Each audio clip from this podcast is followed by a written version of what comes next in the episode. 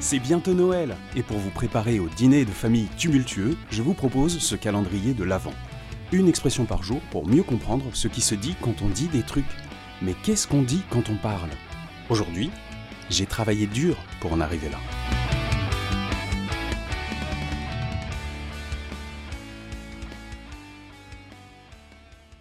Cette expression fait partie de ces trucs qu'on entend et qu'on ne peut pas contester. Tout comme J'en suis pas mort, qu'on a vu dans l'épisode 17 du calendrier de l'Avent, la personne est parfaitement sincère quand elle dit ça. Donc, la confronter sur l'ampleur de sa souffrance ou de sa détermination ne fonctionne pas.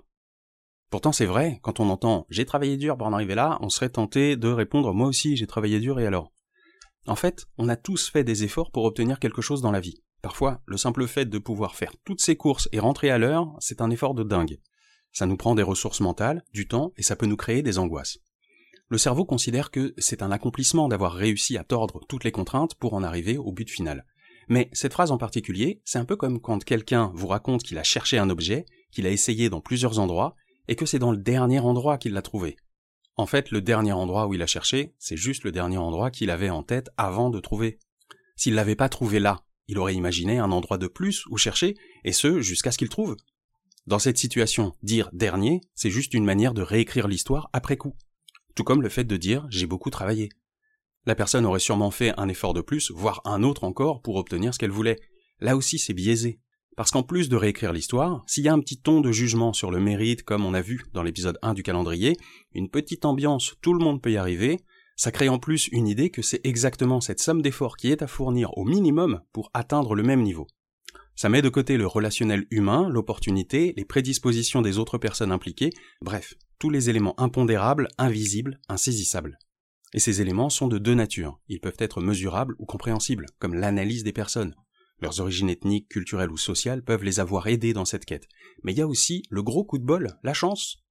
Le fait d'être au bon endroit au bon moment, d'être dans de bonnes dispositions pour qu'une entreprise humaine se concrétise, le fameux relationnel humain, ce putain de facteur humain, comme disait Audiard, tous ces trucs qui font que les choses se font sans qu'on sache vraiment pourquoi, ces trucs qui nous dépassent un peu. La personne qui pense avoir mérité sa place, en fait, elle s'accroche aux éléments sur lesquels elle a du contrôle, donc ce qui vient d'elle de façon consciente. Tout le reste, elle ne semble pas le prendre en compte. Comme si, en jouant au dé, la personne pensait avoir une technique pour sortir un double 6 quand elle voulait. C'est un biais qui s'appelle le biais d'autocomplaisance. Si je suis bon, c'est grâce à moi, et si je suis mauvais, c'est pas de ma faute. Voire, c'est de la faute des autres. Alors ce n'est pas le cas dans tous les biais, mais celui-ci, c'est un aveuglement. D'où l'inutilité de vouloir comparer les souffrances et les sacrifices de chacun. En rentrant dans ce jeu pour vous comparer, vous finissez aussi aveuglé que l'autre. Et puis, au final, ça détermine quoi? Un gagnant? Un gagnant de la peine endurée? Ça ne change pas le destin passé, et ça ne va pas redistribuer les cartes de la vie en fonction du mérite. Dans le mérite, il y a une forte part d'aléatoire.